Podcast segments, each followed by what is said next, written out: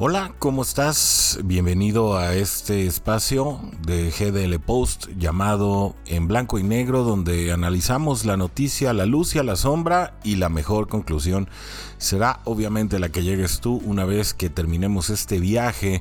aproximadamente de 20-30 minutos para eh, pues recordar o repasar las noticias más importantes o a veces las noticias que pasan por debajo del radar público, pero que es necesario tener siempre a la mano y tener obviamente la información muy bien identificada para que estés al tanto de lo que está sucediendo en nuestro país y en el mundo. Mi nombre es Orson Hey, como siempre me da mucho gusto saludarte en este espacio que, insistimos, está creado para ti, sobre todo para la reflexión y para, pues obviamente, la invitación a estar al pendiente de todo lo que está sucediendo. Así que si te parece bien, me gustaría comenzar precisamente con una noticia reportada por nuestro diario, eh, GDL Post, el sitio que te invito a que estés revisando constantemente para que te enteres de lo más importante y sobre todo eh, de los mejores artículos de opinión de los columnistas que tanto por escrito como en video como en estos podcasts tienen preparado para ti. Eh, me gustaría comenzar con esta noticia que dice que AMLO, el presidente López Obrador, expresa su solidaridad a Delfina Gómez,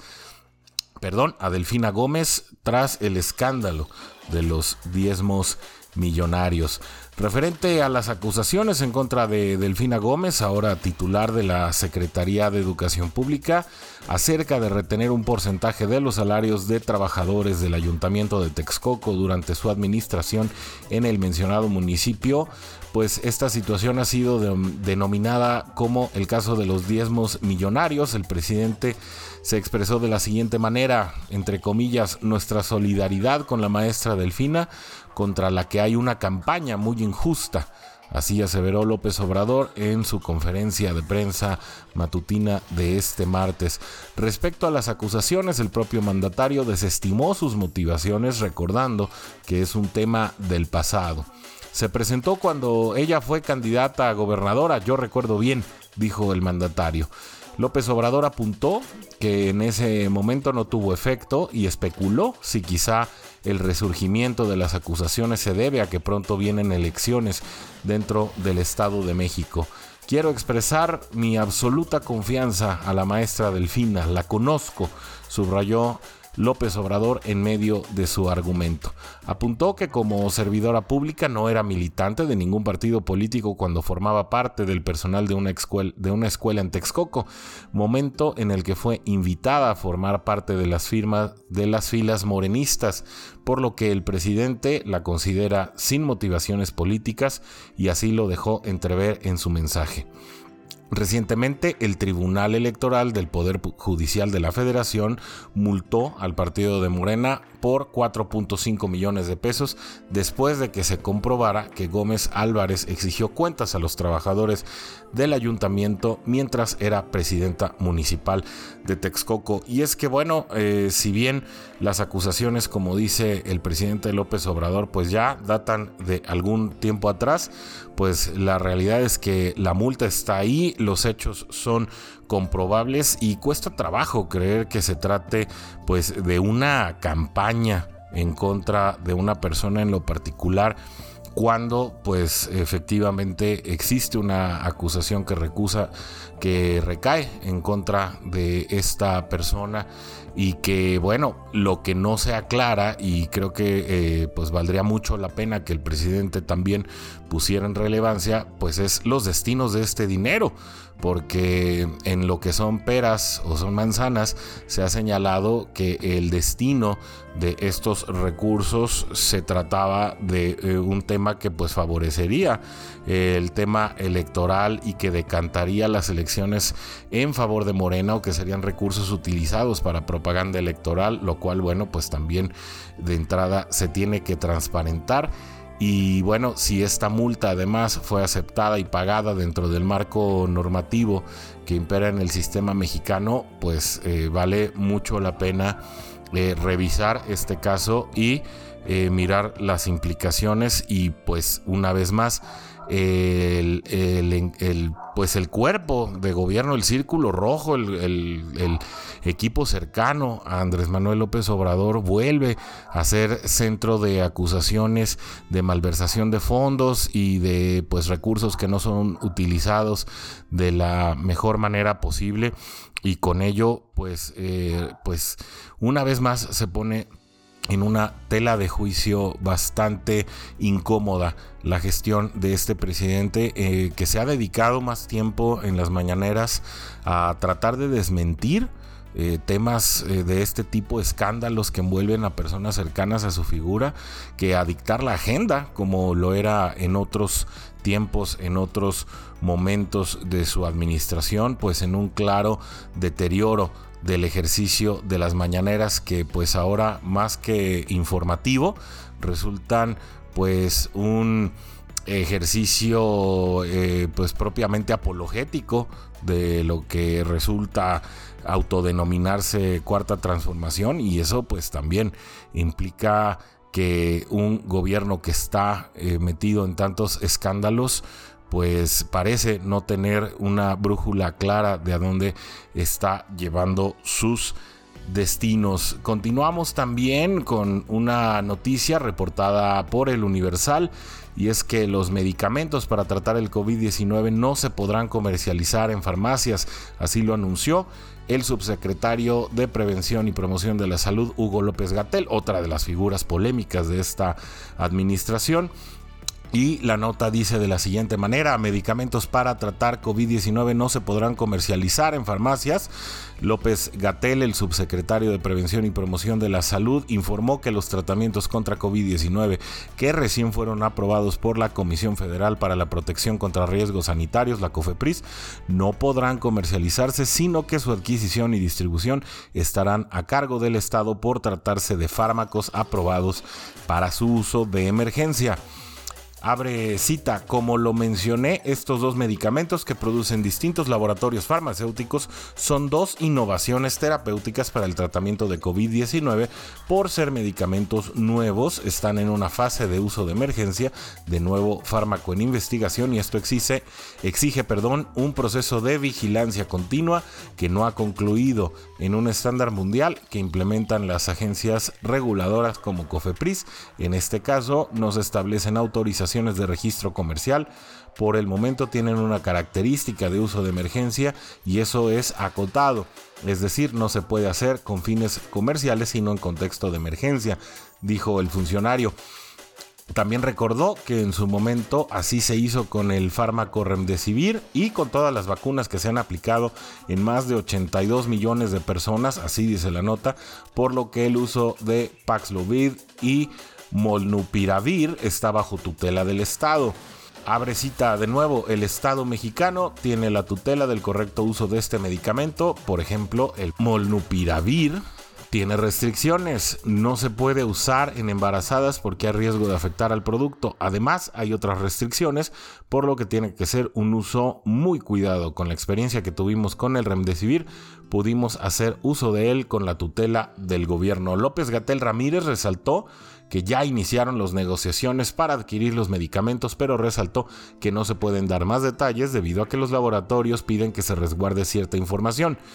El gobierno tiene un empeño fundamental en que todos tengan medicamentos gratuitos. Ahora estamos en negociaciones con los laboratorios, pero esa es información confidencial y respetamos lo que piden que no hagamos en público. Los laboratorios nos buscaron primero para la autorización que terminó con éxito y en paralelo fuimos construyendo la negociación que se prevé se concrete en la próxima semana y puede que en febrero esté en uso si no es que en la última semana de enero concluyó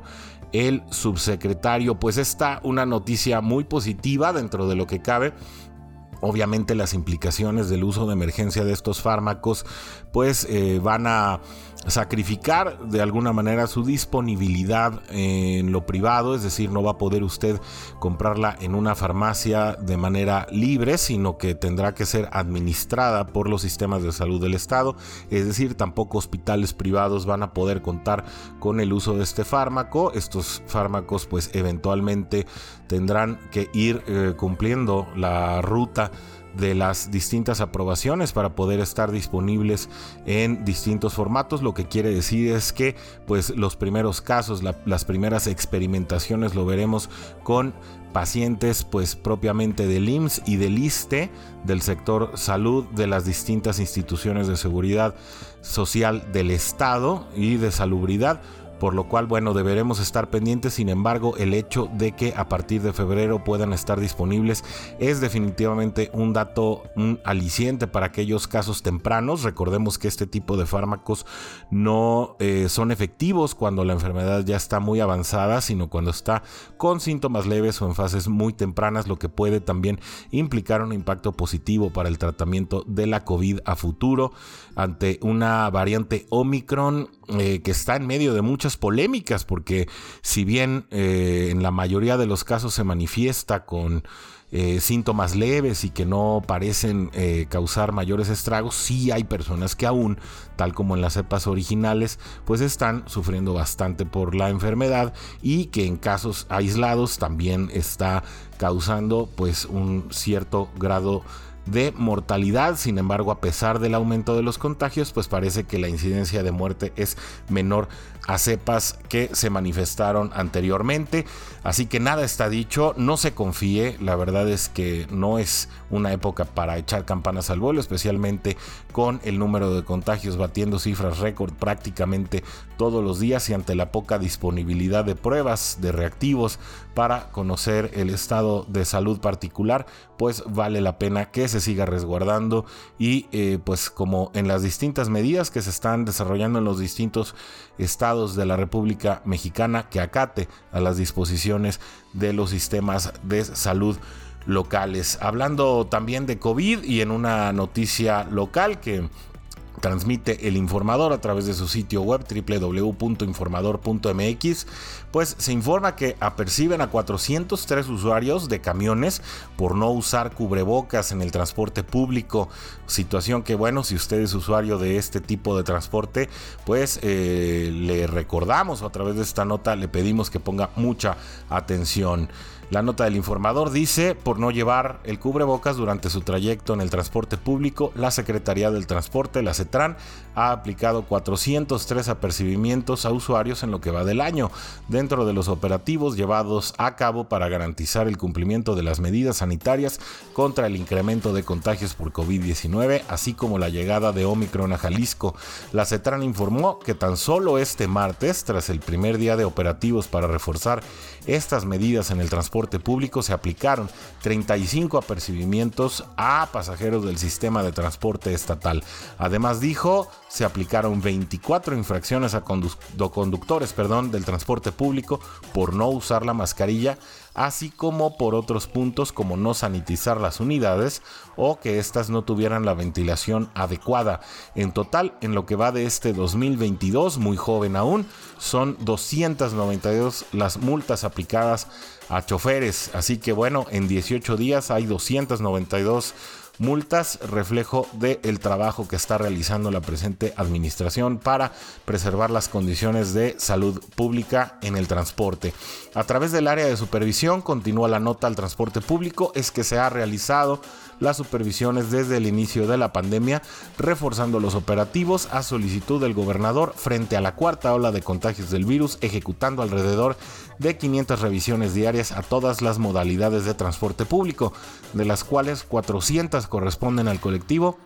Así aseveró la dependencia estatal. Las supervisiones se realizaron de manera aleatoria, esto cabe la pena señalarlo, es decir, pues no hay una situación de apuntalamiento, tanto durante el trayecto de la ruta como en las terminales a fin de verificar también la correcta sanitización de las unidades. Las mismas, dijo la CETRAN, se llevaron a cabo en los puntos de mayor afluencia de pasajeros, como lo son Periférico Sur y Colón, Periférico Norte y Federalismo, López Mateos y Mariano Otero, Lázaro Cárdenas y El Álamo, así como la zona de los dos templos en 16 de septiembre y Prisciliano Sánchez. Además, los operativos de sanitización también fueron reforzados en todas las unidades de Citren, Mi Macro Calzada y Mi Tren, así añadió la dependencia estatal. Así que, eh, pues, eh, téngalo muy presente porque también estas dependencias están atendiendo los reportes de los usuarios, es decir, si usted encuentra que su chofer, que su unidad, que sus eh, pasajeros que van en ese momento con usted no están haciendo caso de las disposiciones sanitarias, tiene todo el derecho y la oportunidad de realizar su denuncia. Esto lo puede hacer en los teléfonos 33 38 19 24 25 y 33 38 19 24 26 y será necesario proporcionar el número de ruta y unidad, el horario y datos de, ubicación o alguna referencia del lugar. Pues así que ya lo sabe, esté muy pendiente porque esta situación de el crecimiento en el número de contagios de COVID está a la orden del día. Nuestro mejor interés es que pues usted esté saludable, que esté cuidado y que si tiene que salir pues lo haga en las mejores condiciones posibles. Así llegamos eh, al final de este breve episodio de En Blanco y Negro, donde como siempre le pedimos que analice la noticia, la ponga a la luz, la ponga a la sombra y saque la mejor conclusión para que construyamos juntos el mejor desarrollo de nuestra sociedad. Recuerde, estamos eh, disponibles en contacto con ustedes en el correo electrónico hola gdlpost.com o a través del Twitter, a través de arroba gdlpost.com o en la página www.facebook.com diagonal gdlpost. Ahí están nuestros modos de contacto y estaremos muy felices de recibir siempre sus comentarios. Me despido por hoy, me despido por este martes, estaremos aquí de regreso el jueves nuevamente para poner la noticia en blanco y negro. Mi nombre es Orson G y nos saludamos muy pronto. Hasta la próxima.